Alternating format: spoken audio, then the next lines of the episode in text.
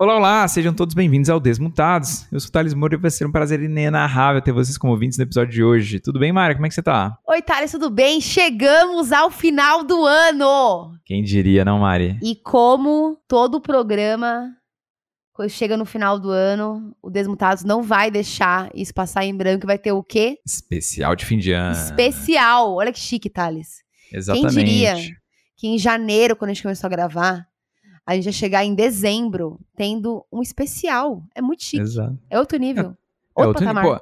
A Globo tem, o Roberto Carlos faz show, né? Especial essa Todo ano. ano. Ele não faz todo ano. Eu, eu tenho uma teoria que é o mesmo show todo ano. É o mesmo show desde sempre. A gente É, sempre ele só é deu enganado. play. É.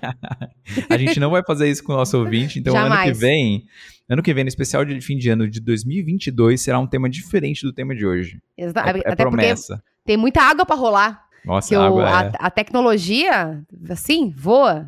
Em É. 2022 vai ser outro, outro, outro papo. E do que, que a gente vai falar hoje, Mari? A gente vai falar sobre NFT e jogos cripto. Nossa, não sei nem o que, que é isso, pra onde corre isso aí, a gente não tem ideia real, né, Mari? Tipo, Nenhum. Eu, eu, eu, tô, eu tô, assim, ansiosa pra falar com, com nossos convidados, porque eu vou aprender muito com esse especial, porque eu não sou capaz de opinar. Eu tô o próprio meme da Glória Pires nesse especial. Eu não sou capaz de opinar, estou aqui para aprender, né? Exatamente. Esse especial de final de ano, além de tudo, vai trazer muito conhecimento É, pra todo mundo. exatamente. E a gente escolheu esse tema, gente, porque assim, tá em alta, entendeu? Tá em alta. Quem, quem joga aí, quem tá no Twitter, entendeu? Tá no se hype. Você tá, se você tá, é, se você tá vivo, basicamente, você deve ter ouvido falar desse tema. É, ele é muito obscuro, né? NFT, cripto, moeda, a gente ouve falar, né, do Bitcoin aí Uhum. e tal. E aí tá surgindo muito... Dogecoins. Dogecoins, tem aquele do, do Shiba lá, do cachorro. É, o cachorro É, que você- Dogecoins. né? E aí, bom, o que, que, que, que significa isso tudo no universo de games, né? Tá surgindo muito joguinho que tem esse, essas NFTs, essas criptos aí envolvidas no jogo e tal. Então a gente vai entender com os nossos convidados de, é, de hoje, né? Quais, que, como é que funciona isso, basicamente. Então eles vão explicar pra gente como é que funciona. Ah, e acabei de dar um spoiler, são convidados. Então hoje a gente Sim. vai falar com uma pessoa, mas a gente vai falar com várias pessoas Várias. que trabalham né, em, em diversas. é, tem diversas pe- perspectivas aí do, do- desse mercado. Tem gente que joga, tem gente que desenvolve, tem gente de finanças que vai falar aqui hoje com a gente. Mas só especialista, gente. Aqui só É. convidado categoria. Só fera. Então a gente vai aprender com os melhores aí.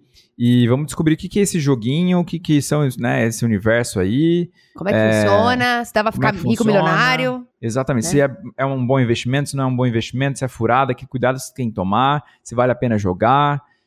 Acho que é isso. Então, assim, bora pro episódio que tá demais. Bora.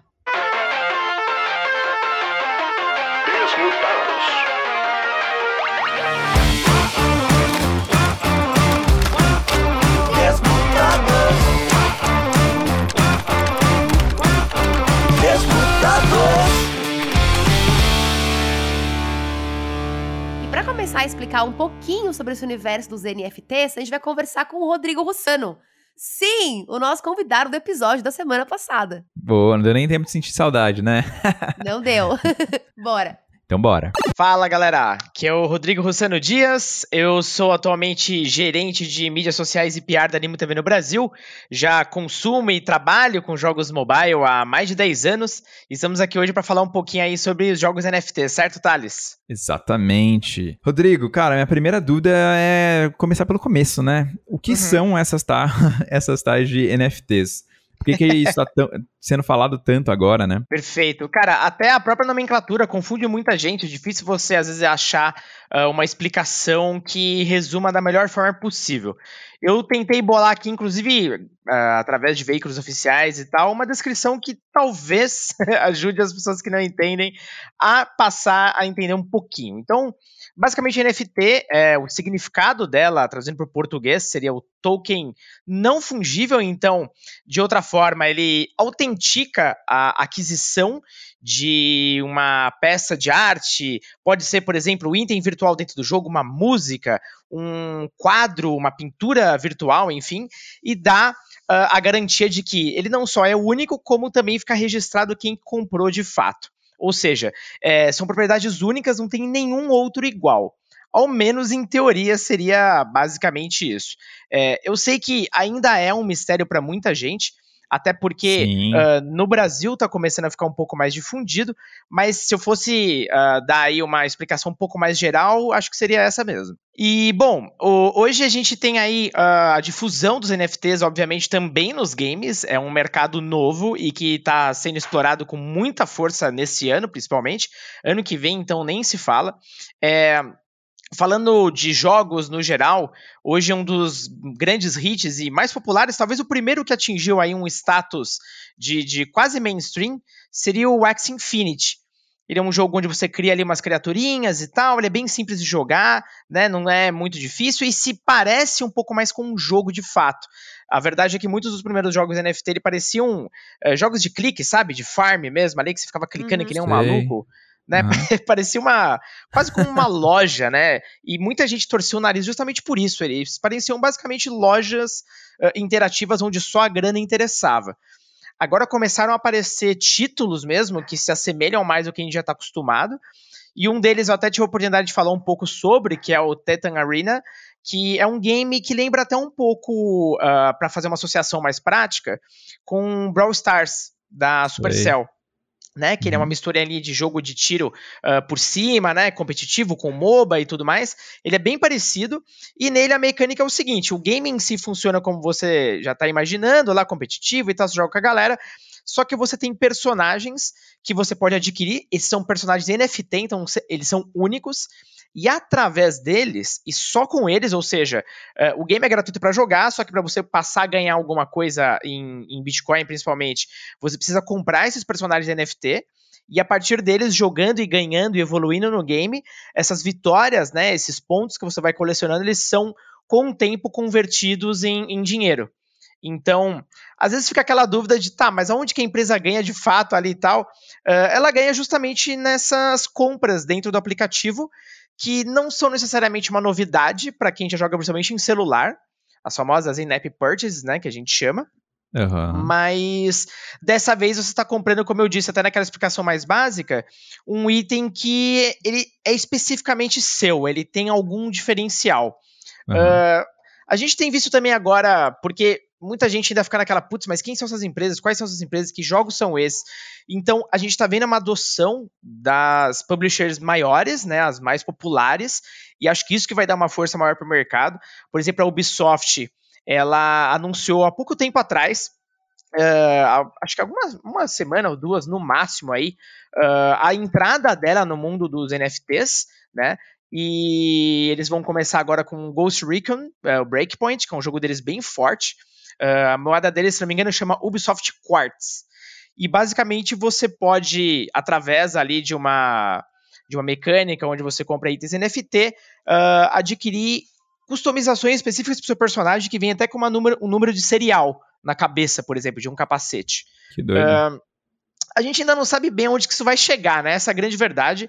É, particularmente falando, assim, de uma visão minha, eu vejo que muitas empresas ainda estão tentando entender não só o que é NFT, mas tipo, como aplicar isso de fato para que seja algo diferenciado do que a gente já conhece.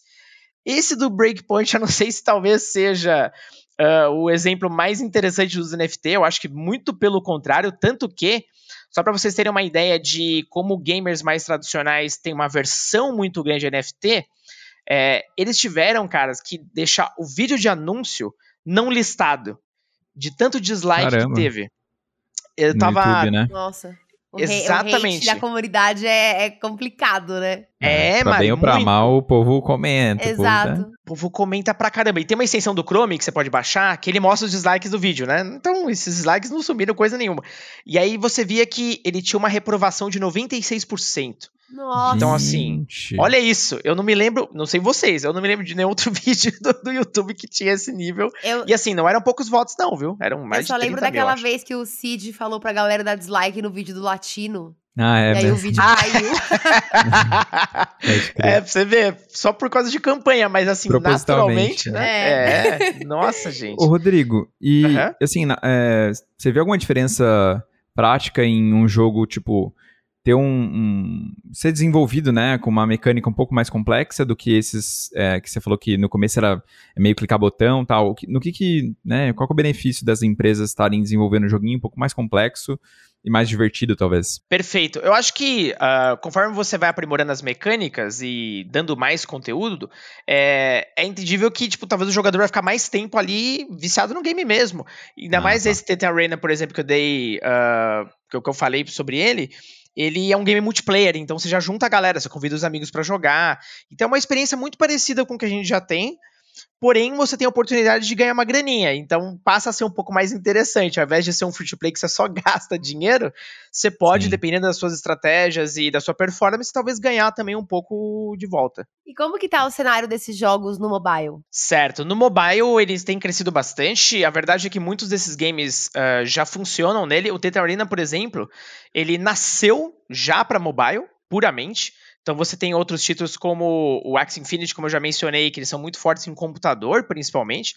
Você está vendo até uma, um aumento de live streams desses games. Uh, tem equipes e organizações de esportes que já estão montando uh, equipes só para jogar esses games, para vocês terem uma ideia. Então, novamente, ano que vem vai ser uma coisa muito, muito forte. E o Tetan Arena, mais especificamente, para você ver também o potencial do Brasil nesse aspecto, Uh, o Brasil já figura como o país uh, número um em revenue para os caras. Uh, e esse game, Caramba. cara, foi lançado em tudo quanto é região. E em downloads nós somos o número dois. Eu não me lembro agora qual era o país número um, não. talvez seja a Índia, mas é muito significativo. Eles têm já milhões e milhões de downloads. É um jogo que foi lançado em novembro. São 400 mil downloads, para vocês terem uma ideia, só no Brasil. Então, assim, é muita coisa, gente. E é um jogo só. É um jogo só. E quando você olha para uma para um game que já está mais forte, como o próprio Axie Infinity, uh, ele sozinho ele já gerou mais de 2 bilhões de dólares em volume de transações. Uh, Caramba. E, novamente, gente, é um jogo super simples. Tipo, ele é fofinho, ele é legalzinho de jogar e tal. Mas uh, eu acho que não está nem perto de algumas das experiências que a gente já está vendo que estão sendo desenvolvidas, como MMOs e coisas do tipo. Então vem muita coisa por aí. Será que a gente vai ter um futuro onde todos os jogos são assim? Será? Cara, honestamente, eu não gostaria que todos fossem. Eu acho que existe espaço para tudo que é possível em games. É, é mais um capítulo de uma evolução, de monetização especificamente. Então, eu não acho, não acredito que eles vão dominar. Em sim, talvez ser um novo nicho Uh, nicho até jeito de falar, né? Até pelos números que a gente já falou aqui, mas é, é um novo nicho que se inicia e são games que, quando feitos da forma correta, ou seja, já pensados para NFT, ao contrário de outros que às vezes tentam empurrar NFT aqui e ali sem talvez nem entender muito bem o conceito, é aí que eu vejo que vai ter um crescimento à parte mesmo, mas não acredito que uh, um estilo de jogo vai destruir o outro. Acho que todos vão coexistir mesmo. Bom, galera, agora a gente vai ouvir um pouquinho do Fábio Frisas. Ele vai contar pra gente como que funciona na prática um jogo cripto, né? Por que, que não surgiu antes, por exemplo? Por que, que eles estão estourando só agora, né? E também sobre os riscos envolvidos em jogar né, esse jogo, se vale a pena, como é que é o cenário mundialmente falando, né? Onde que vale mais a pena jogar esse jogo? Tem uma questão financeira envolvida aí. Então, bora ouvir um pouquinho do Fábio falando. Bora. Bom, eu sou o Fábio Frisas é, e eu tenho um background um pouco diferente. Hoje eu trabalho com RH, mas eu sou RH menos RH que vocês vão conhecer. É, eu tenho um background, na verdade, em game design. Eu já montei um MMO.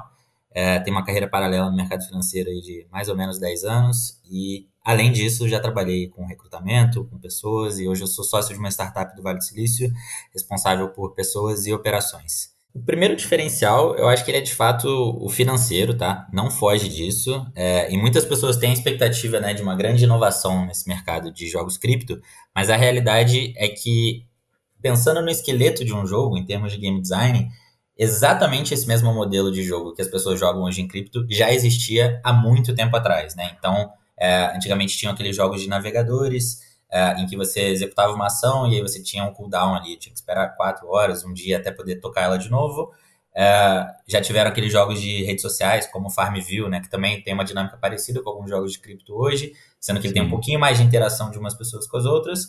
É, e, cara, até entrando em outras hypes aí, né, falando de metaverso, por exemplo, Second Life ele existe desde 2003. Então, todo tipo de jogo que já existia antigamente, estão refazendo, né, e colocando agora essa estrutura de blockchain, de cripto, de web 3.0, que seja, mas basicamente um incentivo financeiro por trás da moeda primária. É, e, além disso, aí estão começando a experimentar novas coisas, né? Mas eu acho que ainda, pelo menos assim, na minha visão, eu não encontrei ninguém que realmente criou uma inovação. Então, eu acho que assim, jogo de cripto surgir antes é, já existia exatamente o mesmo jogo que tem. A diferença é, não tinha essa estrutura de NFTs, por exemplo, que a gente tem hoje. Só que, tecnicamente falando, é aí que eu acho que está a curiosidade. Parece que existe um movimento de manada hoje, pessoas que viram exemplos que deram certo, como um Axie Infinity da vida, uh, e decidiram fazer a versão deles, né? Uh, eu acho que a partir do momento que alguém dá certo você tem um case, é muito mais fácil uh, repetir o que já deu certo do que necessariamente inovar do zero. Pensando em tecnologia, até onde eu entendo de blockchain, de Web 3.0, qualquer coisa assim, a tecnologia em si já existe pelo menos desde 2018, por aí. O que talvez faltava é uma estrutura é, de, por exemplo, uma moeda estável, seja um Ethereum ou uma Phantom para as mais baratas, que, uh, que tenha liquidez, né? Então, eu acho que uma vez que o mercado uh, de criptoativos como um todo se tornou popular, você consegue ter uma moeda para trocar mais fácil. Mas o impedimento para criar esses jogos, eu não acho, assim, pelo menos na minha visão, que desde 2017 já dava para ser feito. E, mas aí uma dúvida, vocês já ouviram falar de um jogo que chama Kingdom Swap, que é o, o Tibia com NFT? Não. não. Então, o Kingdom Swap ele é um exemplo, né, que basicamente criaram um servidor de Tibia com NFTs, então é, a moeda primária do jogo, né, o gold que você farma no Tibia, ele, ele pode ser trocado por um token e esse token pode ser vendido no mercado. É, e isso é muito interessante, é o que parece que assim, todo mundo quer que todos os jogos online, os MMOs façam agora, é, ah, pega a moeda do jogo e transforma uh, em NFT.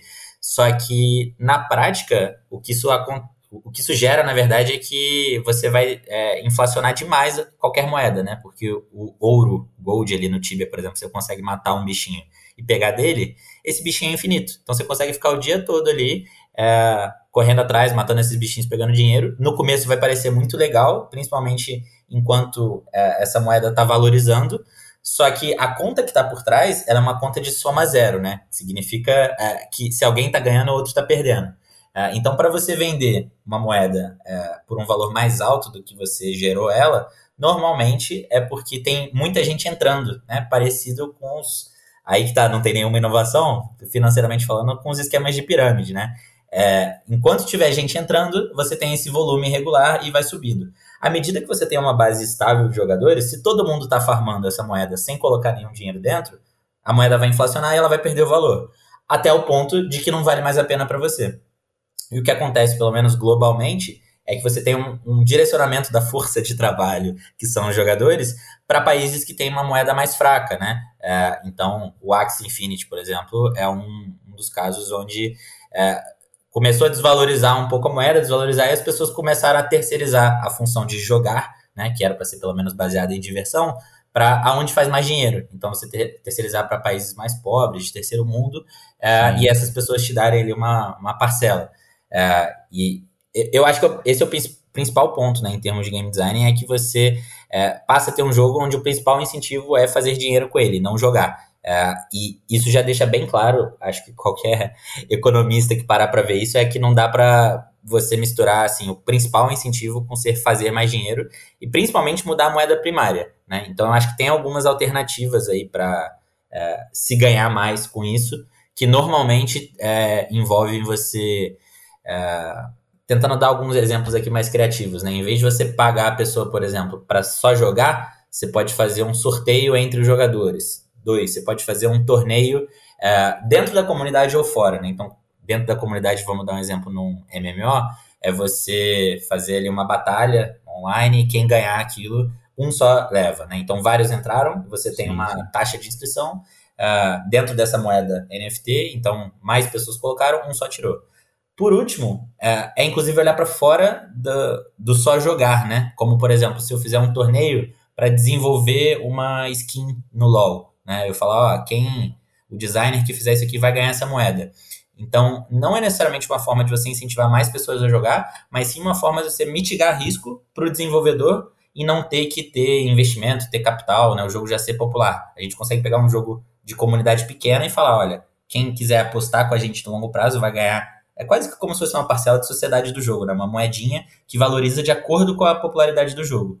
E a partir daí, cara, aí tem espaço, na minha opinião, onde tem a inovação de verdade, né? Você é, devolver para a comunidade o esforço de longo prazo, e não simplesmente o cash grab, né? Você é, falar, ó, com isso aqui você consegue dinheiro rápido. Coloca muito dinheiro que daqui a uma semana você tem um retorno do seu investimento. Que hoje é o principal incentivo é esse, assim, a, o ganho rápido de grana? Eu, eu, ia falar que é minha opinião, mas eu vou até te dizer que se você olhar a maioria dos fóruns, discords, né, de qualquer jogo desses NFTs, a das principais métricas que eles usam para descrever o jogo e divulgar para qualquer pessoa jogar é ROI, né?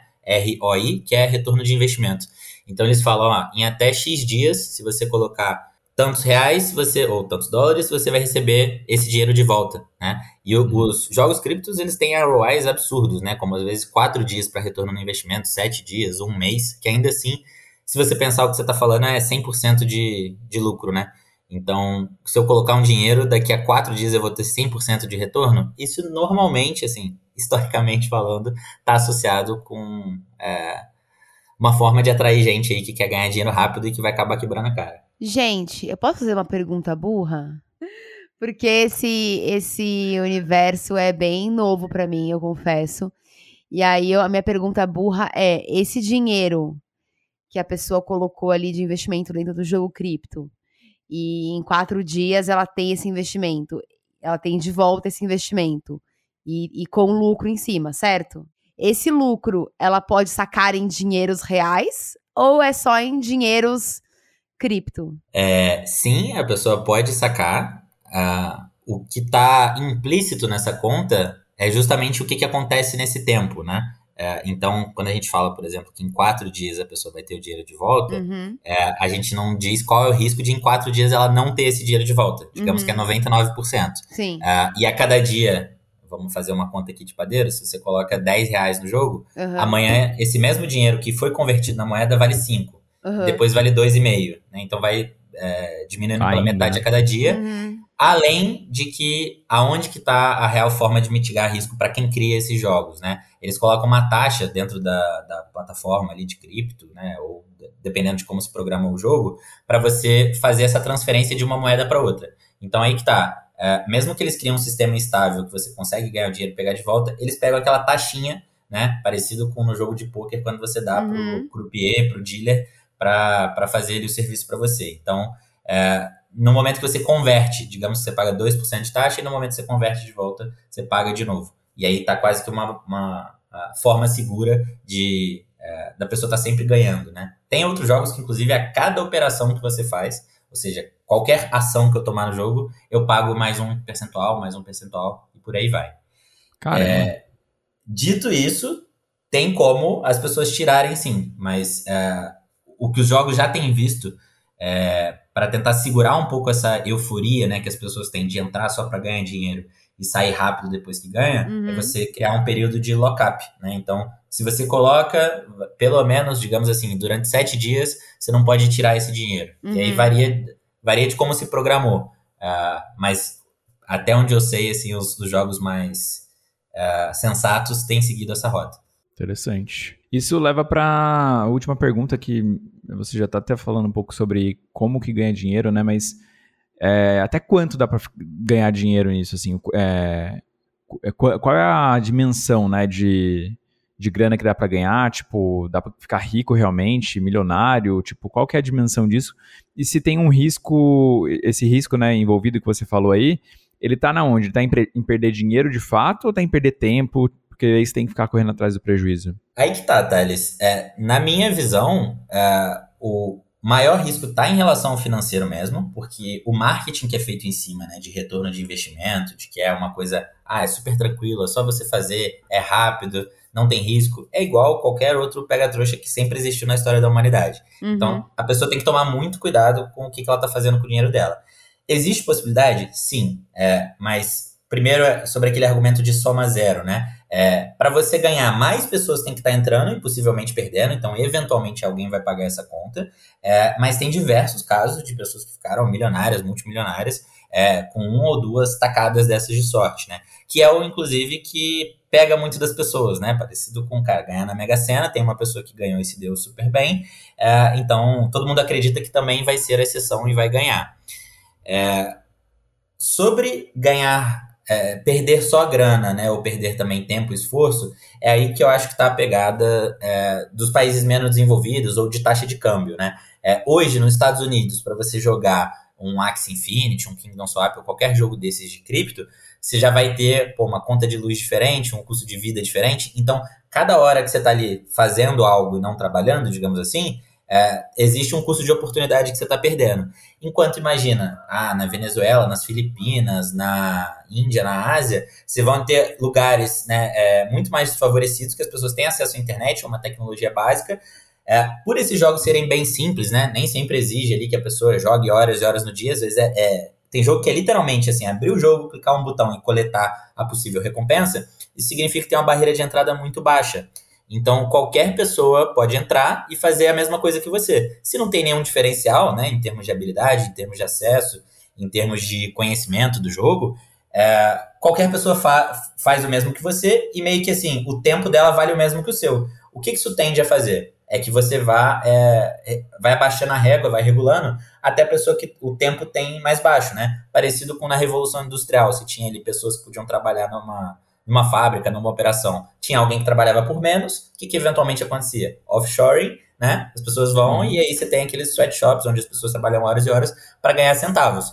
Para o americano isso nunca vai fazer sentido, mas talvez para a pessoa que está morrendo de fome num país desse, ele vai falar, cara, é uma das formas que eu tenho aqui de sobreviver, e aí acho que está um dos argumentos positivos em relação a, a esses modelos aí de, de finanças descentralizadas, né? Que eles, de certa forma, dão oportunidades para lugares com moedas muito mais fracas de terem alguma forma de redistribuição de renda. Uh, mas eu diria que, assim, em termos gerais, é muito mais o marketing, né? De uma ou outra pessoa que fez muito dinheiro do que a prática de todo mundo, né? Na média, estar ganhando bem. Uh, tirando que isso é só o, o bull market, né? O momento de hype. No momento que as coisas estão mais difíceis, é, dependendo de quando, quando sair esse episódio, uh, o mercado está em baixa, tem muita empresa dessa que quebra, tem muito jogo que ele entra numa espiral de desespero, né, das pessoas vendendo as moedas delas, a moeda desvaloriza e chega a 95% de desvalorização num dia. Então, Nossa. o que eu mais diria é, tem que tomar cuidado, tem que estudar o que está fazendo. Se for entrar, uh, seria interessante pelo menos buscar aí algum uh, uma barreira de entrada baixa para o seu dinheiro, né? tem gente que vê, ah, meu retorno é de tanto X, né? então é, é percentual. Primeira coisa que a pessoa pensa é, vou colocar um pouquinho. Aí esse pouquinho deu um pouquinho mais, ela fala, opa, agora eu vou vender minha casa, vou vender meu carro e vou colocar aqui X mil reais. Uh, eu não aconselho isso, eu falo, cara, mantém num pouco, converte isso né, em lucro, tira o dinheiro que você colocou e brinca ali com o seu lucro, né? Então, se eventualmente você ganhar, foi sem risco nenhum. Mas não se exponha mais do que você consegue. Entenda que cripto é capital de altíssimo risco.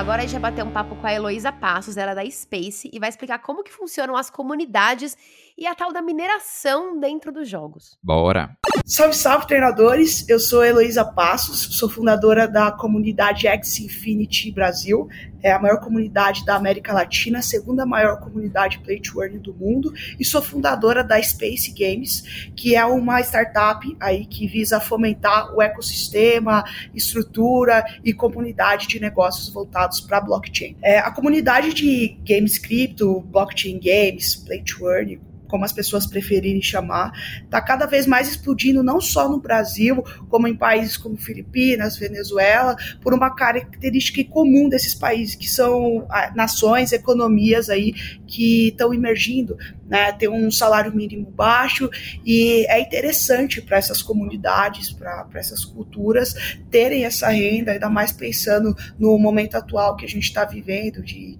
de desemprego, é, de inflação. Então, você pensar num processo de mineração um processo que as pessoas elas ganham dinheiro se divertindo, é algo totalmente atraente e é uma disrupção dos modelos econômicos, modelos de trabalho que a gente tinha até então.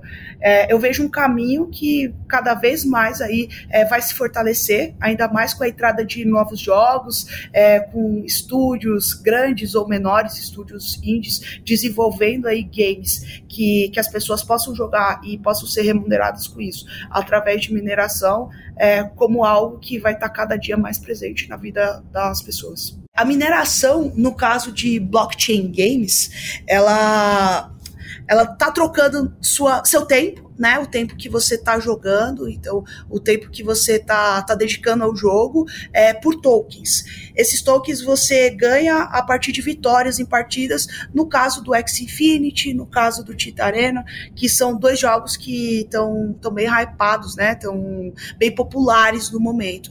Então nada mais é do que você dar seu tempo e receber um token e de volta. E, e, esse token, ele é o que você converte em dinheiro na prática, é isso? Exato. E por que que esse token tem, tem valor, né? Que eu acho que é a principal pergunta que as pessoas fazem. É, por que que as pessoas querem comprar, querem vender? Esses tokens normalmente têm uma função na arquitetura econômica dos jogos. Então, qual que é essa função no, dentro do um X Infinity, dentro do Titarena? criar novos NFTs, você aumentar o level dos seus personagens, você atualizar partes do seu personagem, comprar skins. Então, ele tem uma função econômica dentro do jogo que, para as pessoas é, serem mais competitivas, elas precisam desses tokens. Se elas quiserem fazer isso de forma mais rápida, elas vão comprar tokens de outras pessoas, que era o que já acontecia no mercado do game, e a blockchain games né, só trouxe isso de forma que agora todos os lados ganham. Antes só o lado do estúdio, só o lado da desenvolvedora ganhava. Agora é um ganha-ganha para ambos os lados. Esses tokens que as pessoas podem com comprar de outros de outros jogadores, ele é, é, rola para o mercado paralelo ou existe um, um, um meio entre aspas legal dentro do jogo que esse que esse comércio pode acontecer? Legal. É, é, é, um mercado que ele rola oficialmente dentro do jogo, né? Antes, se a gente for pensar em jogos como Tibia, como Ragnarok, você tinha que transferir o dinheiro para uma pessoa, através, não tinha Pix na época, né? Então você fazia uma TED, uma DOC, e a pessoa dropava o item. Então ela jogava o item para você e você pegava esse item. Então antes era assim que funcionava. Hoje em dia a gente tem um marketplace, né? então a gente tem um, um mercado online dentro do jogo que você pode comprar, que você você pode vender as suas NFTs e os tokens você faz isso através de corretoras, de exchanges. Então você pode comprar e vender os tokens e corretoras e enviar para suas wallets digitais, que são as carteiras que estão fazendo essa conexão com o jogo. Que demais. E, e é isso que a tecnologia blockchain consiste? É, a tecnologia blockchain, ela consiste. Acho que é, que é importante a gente explicar um pouco do que é tecnologia blockchain. Né? A tecnologia blockchain ela vem para facilitar facilitar aí a, a transação entre as pessoas, é, sem intermediários, no caso. Então, se antes eu precisava de, de um banco para fazer custódia do meu dinheiro, para fazer transação para outras pessoas, hoje eu posso enviar diretamente para o Thales só com o endereço, e quando eu falo endereço é, é a conta dele, né? Então, é, é, o número, como se fosse, ah, agência, a conta, é, a gente chama isso de endereço dentro da, da MetaMask, que é uma wallet, dentro da Ronin. Então, eu não preciso de intermediários. E tudo isso num processo que a rede inteira valida. Então, eu estou uhum. falando de vários computadores que estão ligados, se a gente for pensar no modelo do Proof of Work, que é prova de trabalho. Então, vários computadores validando as transações e ganhando partes dessas taxas, ou Proof of Stake, que a gente deixa parado, né, como se fosse uma poupança, é, alguns tokens, e a gente está validando essas transações da rede através desse stake. Então, a gente está falando de uma rede descentralizada que as pessoas é, têm uma base de confiança e está todo mundo conectado aí entre validadores da rede. Muito legal. Nossa, eu tinha uma ideia muito vaga do que era isso. Você sabia como é que era, ô Mari? Gente, eu não fazia a menor ideia. Tô realmente aprendendo um mundo novo aqui. E, Elo, é, como é que é, né, na, na Space aí vocês desenvolvem também? Como é que é desenvolver um jogo de, né, com NFT? Eu não sei nem o termo certo, tá? É jogo NFT, é jogo cripto? Como é que é o termo que o pessoal usa mais? O termo varia, né? Você pode falar blockchain games, você pode falar NFT games, você pode falar play to earn. O que difere um pouco são os conceitos dentro desse universo, né? Porque eu brinco que todo play to earn é um blockchain games, mas nem todo blockchain games é um play to earn. O que, que isso quer dizer? Que a gente pode ter jogos NFTs que não necessariamente você vai ser remunerado com token. Você vai ter skins e aí você vai poder vender essas skins, mas não é um ah. play to earn de você jogar para ganhar, né? Você está jogando, tendo as suas NFTs e você consegue comercializar isso. Agora, quando a gente fala de um processo que você está jogando, está minerando tokens, esses tokens têm uma função dentro da economia do jogo, aí é play to earn. Né? E, e, todos esses, seja blockchain games quanto play to earn, são NFT games. É, a gente está estudando algumas formas de viabilizar o desenvolvimento de, de jogos dentro da Space.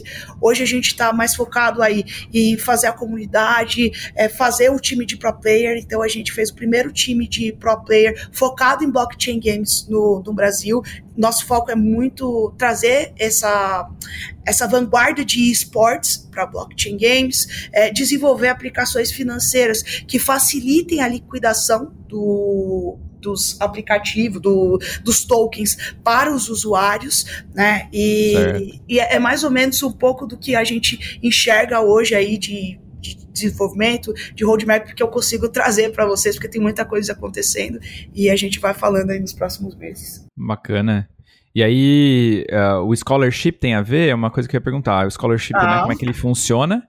E se, e se tem a ver, né? O, você falou do time que vocês montaram, que é pioneiro até, né?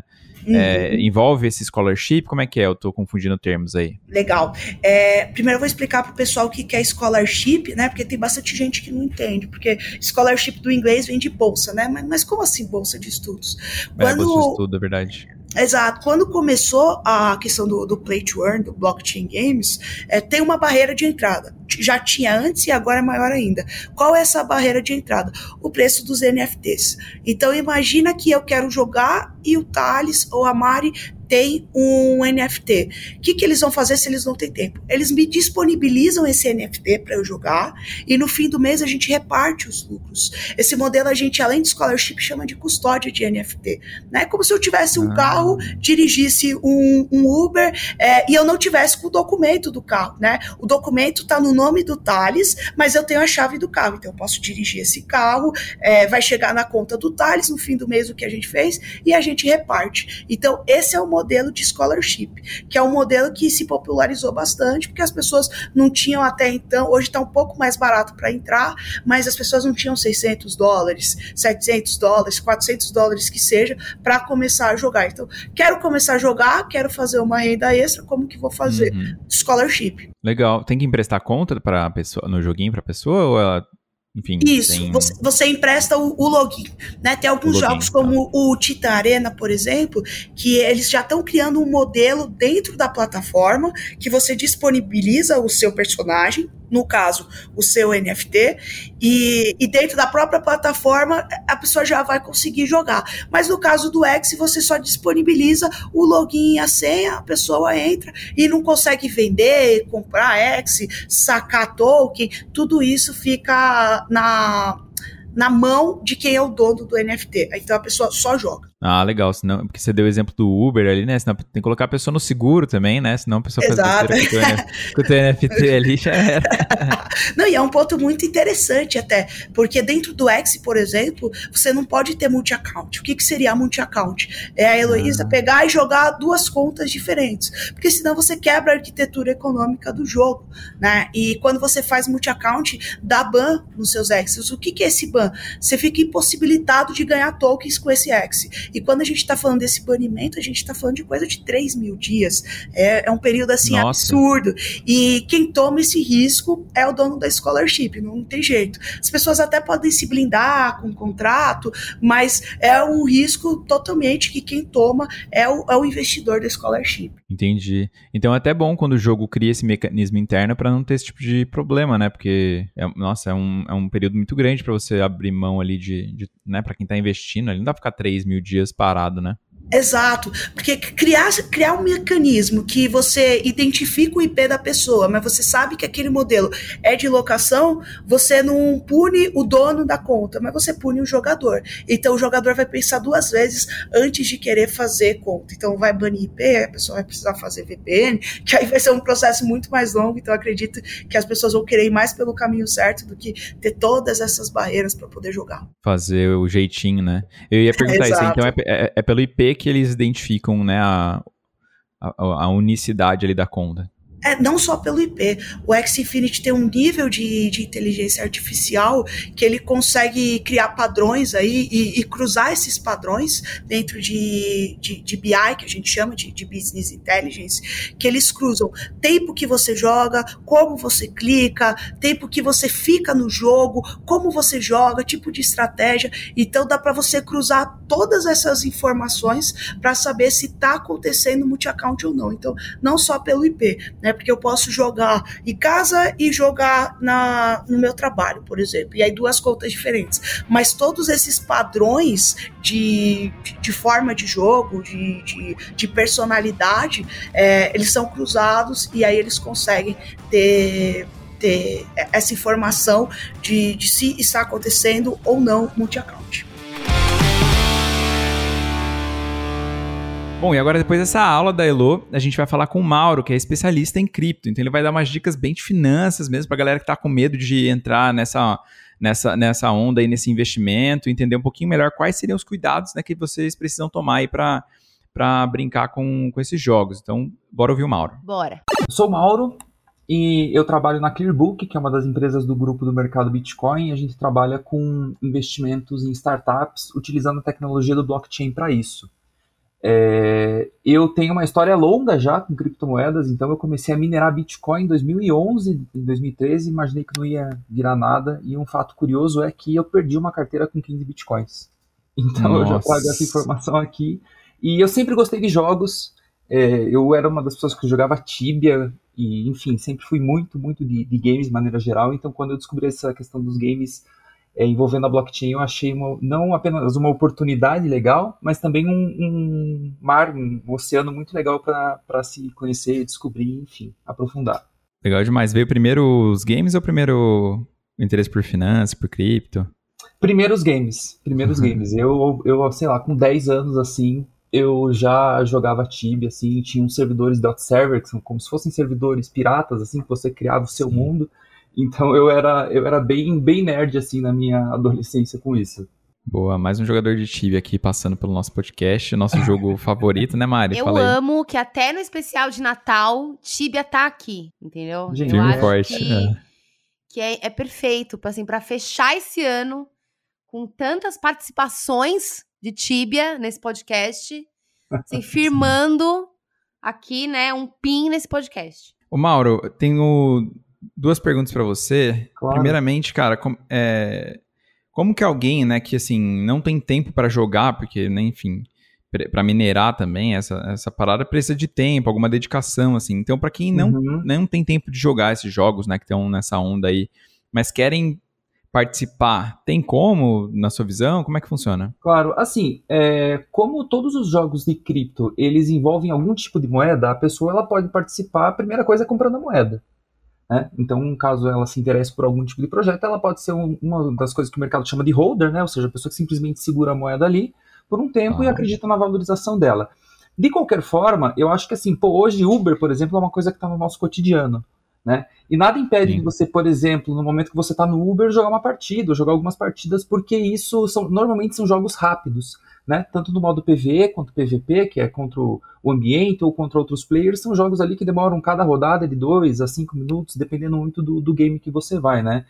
É, então eu acho que entender isso como um ponto de entretenimento é, é, muito bom porque aí você consegue encaixar na tua agenda, pô, ao invés de você assistir dois, maratonar três episódios do Netflix, por exemplo, você vai lá e, sei lá, joga uma hora de algum game e faz uma graninha, né? Sim, sim. Para jogar o jogo em si, precisa estudar, ou, tipo assim, entender como é que o jogo funciona a fundo, ou dá para tipo, ah, vou jogar uma partidinha, você falou no Uber, assim, de boa, tranquilão, Legal. relaxado. Uhum. Então, o que que acontece? Tem alguns jogos, é, é, que eles exigem você ter toda a questão de conexão com alguma rede, alguma carteira, seja na rede BSC, na rede Ethereum, na rede Solana, enfim, essas redes que, que estão em alta e que tem muita, é, muitos jogos que são construídos, né? Certo. É, então, esse, esse é um ponto. Mas é, tem alguns jogos que até tem um jogo que foi colocado na, tanto na Play Store quanto na Apple Store, que você não precisa investir absolutamente nada. Você só joga né? Mas, claro, quando você investe é como se você alavancasse o teu, o teu e acelerasse a tua velocidade de retorno do projeto de maneira, de maneira geral. Né? Mas para as pessoas que querem conhecer, existem diversos games com oportunidade para você simplesmente jogar, mesmo que você não tenha a tua carteira configurada ou você não queira aportar dinheiro mesmo, sabe? Levar como um jogo qualquer de fato mesmo. Bacana, bacana. E do ponto de vista de investimentos, que tipo de cuidado as pessoas devem ter antes de entrar nesse negócio? Tá, ótimo. Eu acho que assim, Mari, tem uma questão que eu vou, eu vou separar essa pergunta em três pilares para te responder, tá? A primeira é olhando ele como o, o jogo de maneira geral, como algo que está dentro da rede blockchain. As redes, de maneira geral, elas possuem taxas. Então, essa é a primeira recomendação que eu dou para qualquer pessoa. Teve um que estava muito em alta, que era o Axie Infinity, por exemplo, né? É, ele rodava na rede Ethereum, mas era uma rede dentro da rede Ethereum. Então, o que, que acontece? Para você atingir essa primeira camada da rede Ethereum, antes de você entrar no jogo em si, ele tem uma taxa ali da rede Ethereum, que eu considero absurdas, caríssimas as taxas da rede Ethereum. Né? Então, assim, esse é um ponto que você tem que olhar, porque às vezes você faz com que o teu, teu tempo de retorno para você ter o jogo ele acabe demorando dependendo da quantidade de taxas. Eu gosto muito de pesquisar sobre jogos na rede BSC, que é a rede da Binance, porque normalmente as taxas são muito baratas, na, na é na faixa de centavos de dólar ali. Né? Então, uhum. é, eu acho que esse é o primeiro ponto que qualquer pessoa tem que observar. Né? A segunda coisa é, pensando numa questão um pouco mais protetiva, olhando do teu dinheiro, pensando enquanto investimento, é, eu olho sempre três coisas. A primeira é comunidade. Então eu sempre busco um grupo no Telegram que sempre existe. Se algum jogo não tem comunidade no Telegram, tem alguma coisa errada, porque sempre existe comunidade no Telegram. E por que o pessoal usa Telegram especificamente? Para manter anonimato? Eu acho que tem essa questão de você conseguir manter anonimato. É, de você conseguir aumentar a quantidade de administradores e você consegue ter muitos bots ali para você conseguir colocar comandos. Então, por exemplo, a pessoa coloca barra contrato e tem, tem acesso ao contrato, barra white paper e vai ser mandado automaticamente o white paper para que você consiga alimentar a comunidade sem ter uma participação assim muito ativa, porque normalmente as pessoas que estão ali são pessoas que são voluntárias, né? A questão Legal. dos grupos no Telegram é, é, muito melhor estruturada do que no WhatsApp, né, por exemplo. Não tem comparação. Eu, para ser bem sincero, nunca, não, nunca vi um jogo, a não ser tipo quando você vai participar de um clã dentro de algum game, por exemplo, né?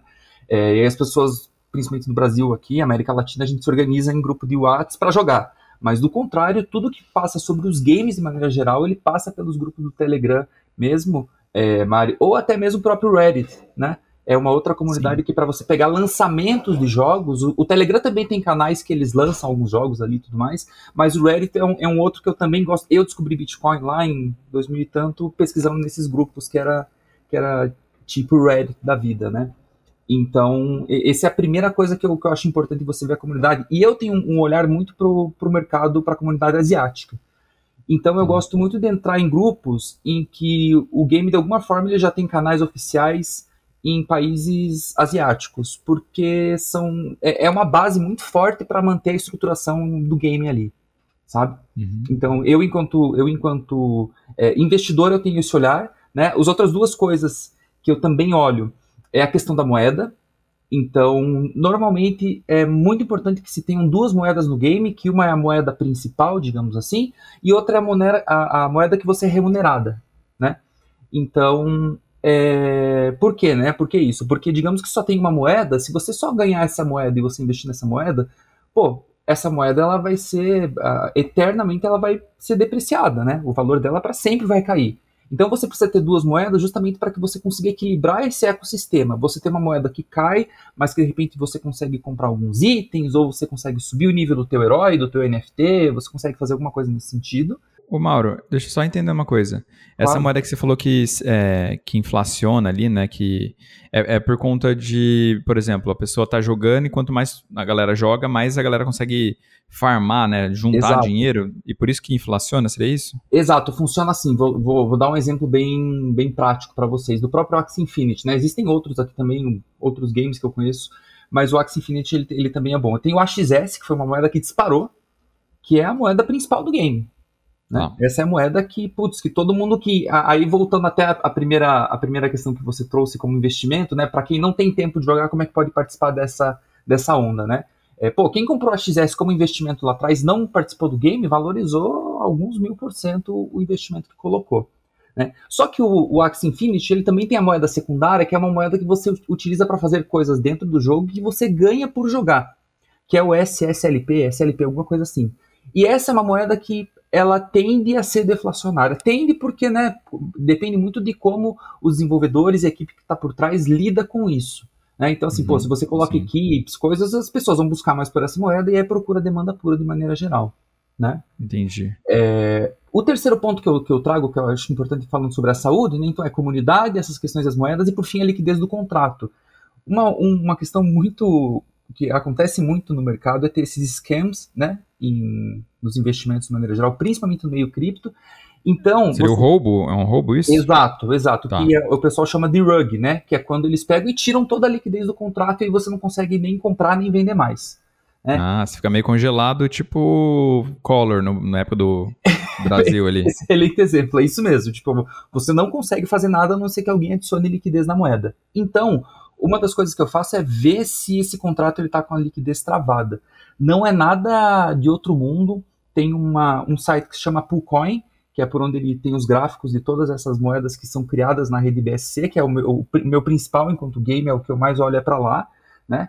É, e lá ele diz, você vê informações do contrato, ele diz, pô, esse contrato está com 70% da liquidez é, não está travado, sabe? Fique atento com isso. Então é um, é um detalhe que é super importante pensando na questão da saúde da moeda. E por fim, só trazendo o, terceiro pilar para fechar, eu acho que é a questão do game ser divertido, sabe? É, Sim, sim. Querendo ou não, é, a gente, eu, eu particularmente não gosto de olhar ele como um trabalho ou como qualquer coisa, é, é um complemento de renda mesmo, mas porque eu jogaria de qualquer jeito, então, pô, por que não jogar algo que possa me remunerar de alguma maneira, né? E é importante para isso você ter gráficos que sejam legais, você pensar em interações que sejam boas, que tem uma play do game. Acho que um bom exemplo de, de jogo assim que é da minha época, né? É o Pokémon ali que a gente tinha do Game. Boy, coisas da vida. Pô, você tem um mundo para jogar por ali. O time é outro, outro exemplo que não tem os melhores gráficos, né? Apesar de eu gostar e ter muito carinho pelos gráficos do Tibia, mas ele tem uma complexidade do RPG que é absurdo o mundo que tem ali sabe? Sim. Então você ter isso faz com que você tenha uma comunidade, tem que pensar no longo prazo, pô, uma comunidade que de fato vai querer jogar, vai querer experienciar essa questão do game e vai ter tempo dentro dentro desse desse game também, seja para diversão ou até mesmo para ganhar dinheiro, né? É, até pra existir uma perspectiva de longo prazo, né? Senão, se o game for chato, as pessoas talvez parem de jogar por conta disso, né? nem pela grana em si. Exatamente. E o jogo não vai te sobreviver como qualquer outro jogo precisa sobreviver, né? Inclusive, é, isso me linka uma pergunta aqui, que é o seguinte: o que, que você acha mais fácil? Um gamer, né, dos jogos tradicionais ali, se meter a jogar esses jogos é, NFT, ou alguém que manja de, de finanças, mas não joga, se meter a jogar? O gamer. O gamer mercado- é, É, dá eu, melhor? falar- Aham, eu trabalhei em uma outra empresa antes, eu trabalhava num produto. é, eu sou PO, né? Product Owner, trabalho bem no, no meio ali da tecnologia da área de negócio. E eu já Tá. trabalhei em outra empresa do mercado financeiro e eu trabalhava com um produto que se chama Wealth Management, que é a gestão de patrimônio, né? Então, assim, é pra galera que tem muita grana, é tipo family office, assim. É, e a verdade é que o meio de investimentos, ele tem muita resistência com o mercado cripto. Já deve ter ouvido falar que criptomoeda é pirâmide, que, sabe, algumas, algumas coisas assim.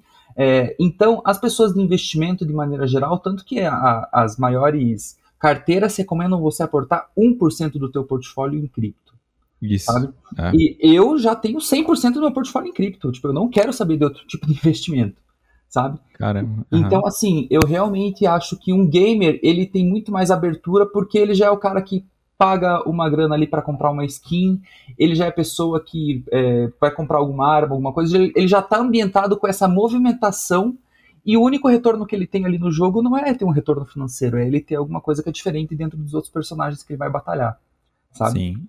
E se tiver um lucro bônus, assim, né? É, tem uma galera que até vende, né? É, compra e vende skin de CS e tal. Tipo, eu tô falando dos universos que eu conheço, né? Inclusive no Tibia, eu não sei há quanto tempo você parou de jogar, mas eles fizeram uma pesquisa com todos os players. É, tem papo de um mês, mais ou menos. É, uma, uma, pesquisa assim, formal mesmo. Antes de entrar no jogo, tinha ali, né, para você preencher ali, sobre cripto. Então eles estão ensaiando é, fazer alguma coisa com relação a isso, assim, não sei se estava por dentro. Legal, mas, não, não, não sabia disso, é, legal. Eles têm a Tibia Coin, né, que é essa moeda uhum. intermediária aí, que tem uma relação com o real. Mas eles estão pensando, provavelmente, ou criar nessa né, broker deles, eu não sei como é que é o termo aí, ou entrar em alguma aí que. Uhum. É, é, o que tem as taxas aí que você falou, né? Sim, uhum, exato. Nossa, eu não sabia, que legal. É, eu acho que assim, é, é natural, o, e as, as pessoas até, eu acho que um ponto de, que é legal trazer é, Thales e Mari, é uma questão muito sobre isso. As pessoas perguntam, pô, mas como que isso é sustentável, né? Sim. Essa questão dos games. Eu acho que é uma, é uma questão que é muito recorrente as pessoas que vão jogar. E eu vou dar um exemplo do outro game da minha época que todo mundo era fissurado, a gente ia na Lan House pra jogar, que era CS. Né? Todo mundo acho que já jogou CS na vida. é, não, é difícil assim quem não, não tem escutado falar sobre CS, né?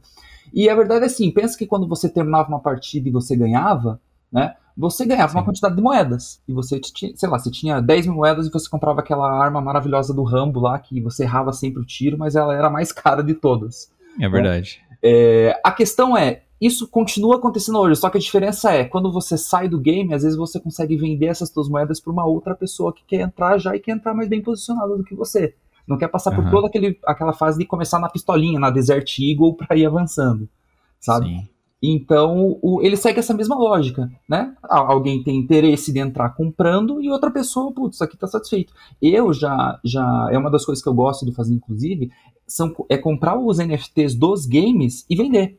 Então, eu fico esperando promoções. Tem um game que chama é, Titan Arena, que ele é esse que eu falei que tá na Play Store e na, e na Apple Store, né? Que ele é um certo. game que você não precisa pagar, não precisa fazer nada. Você só baixa e joga, você consegue baixar tranquilo. Mas eles fizeram uma promoção lá, é, das umas caixas misteriosas que você ganharia o NFT. E eu tive 50% de lucro, simplesmente, e lucro mesmo, simplesmente comprando esse, esse bichinho que eu não sabia qual viria e vendendo ele depois. Uhum sabe? Então esse comércio uhum. NFT também ele é muito aquecido dentro do próprio do, dos próprios games. jogos ali. Exato. Ao invés de eu comprar moeda, Sim. eu compro NFT e vejo ele como um ativo. Sim, é, né, é, do jeito que você colocou é bem similar a ações, né? Porque você compra, sei lá, é, eu tô querendo vender Magalu, vai ter alguém com, querendo comprar Magalu e Exato. beleza. Vai acontecer ali via plataforma da BTG, via plataforma da XP, alguma, alguma assim, que cobra a taxa, inclusive. Exato. E, e vive disso, né?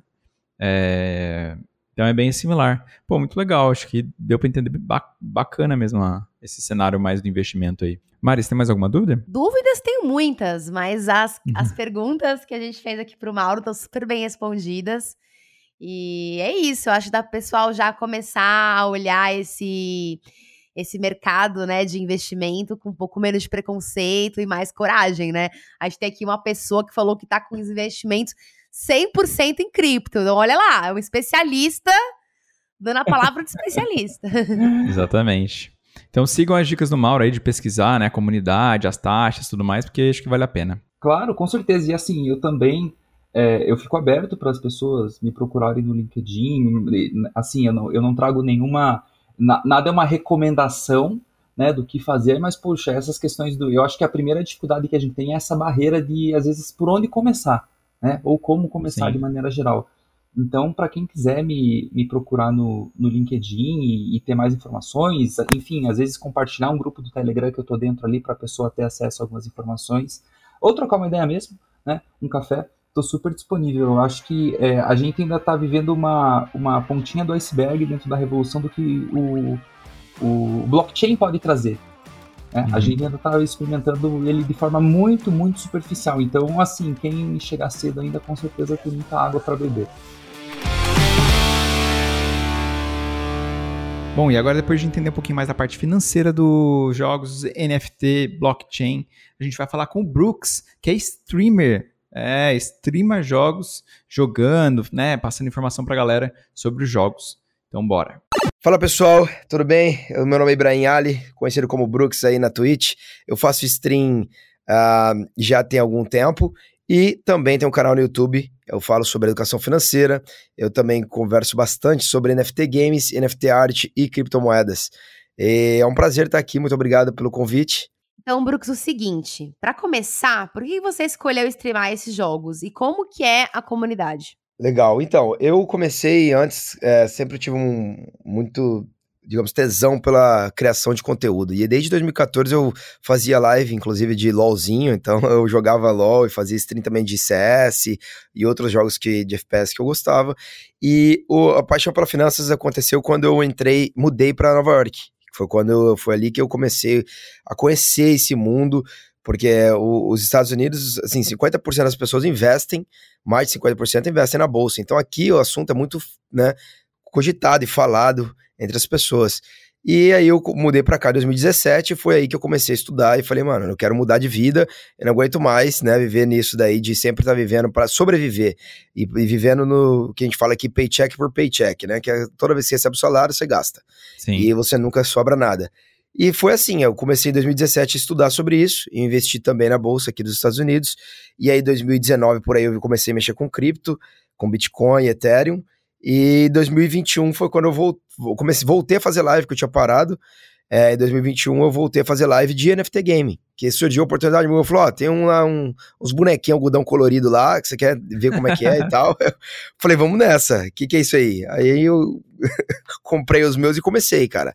E você vê muita diferença, assim, na, na questão da comunidade que te segue, que assiste suas lives? É, se é mais gente que, que é do mercado financeiro, se é mais gente que é dos jogos? Você consegue ter essa percepção, assim? Então, sobre a comunidade que a gente vem criando, cara, é uma comunidade não só apenas de streamers, né, mas entre os viewers também a gente se ajuda muito, é uma comunidade muito unida, cara, isso que é mais legal. Talvez seja porque seja um, não seja tão grande quanto uma comunidade, por exemplo, de LoL ou de CS, né, que você tem muita diversificação, mas é uma comunidade bem unida entre, pelo menos, os nossos criadores de conteúdos. A gente no Discord conversa muito, até mesmo offline, a galera se ajudando. Por quê? Porque envolve dinheiro, né, cara? E dinheiro Sim. a gente sabe que é muito importante.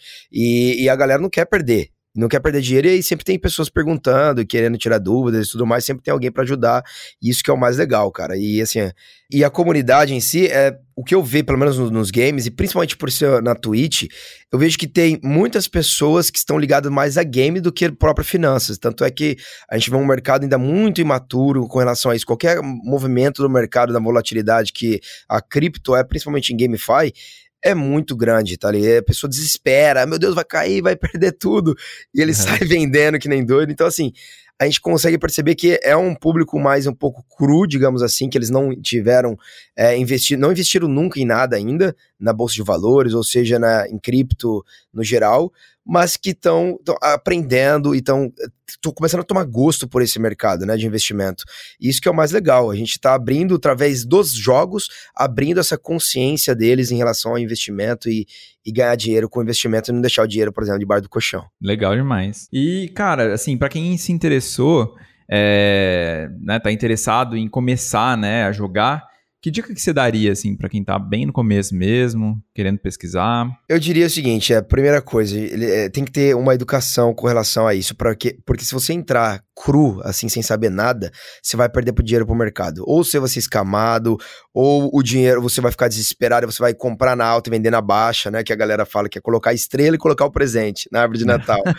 e, e, então, assim, é, estudem bastante, tem bastante conteúdo gratuito, principalmente nas lives, nós temos aí o Soneca, eu também faço live de terça a sábado aí, às três horas da tarde, três, quatro horas da tarde, por aí até mais tarde. Tem vários outros streamers, é, youtubers também que falam sobre os jogos. Então, assim, estudem, é, leem artigos, vê vídeo no YouTube ou no Amazon Prime, também tem bastante documentário sobre blockchain, saiba o que é, para você não entrar e não perder dinheiro, porque parece que é lindo e maravilhoso esse mundo da Disney e a gente vê, ah, todo mundo tirando mil, dois mil reais por dia.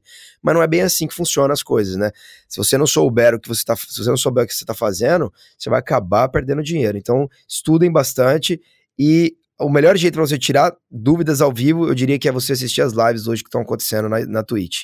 Veja um Uhum. streamer que você acha aí, que você acha bacana, e, e- e segue ele, esteja por dentro das redes sociais do cara, que você vai ter bastante conhe- conhecimento gratuito com, com o que a gente está disponibilizando. Bacana. Que jogos você tem jogado mais, assim, que, que a galera curte ou que você vê, vê potencial? Olha, de, de, de jogos, eu tenho mais de. Eu tô jogando mais de 30 jogos, cara. Então, Ao assim, mesmo tô bem- tempo? Caramba. Assim, porque na verdade não toma muito tempo, né? Alguns jogos são de staking, né? Que você só coloca a moeda ali e você deixa. é, você não precisa fazer mais nada, tá ligado? Você só aparece depois só pra sacar ou pra você eh, dar um upgrade no seu boneco. Então, assim.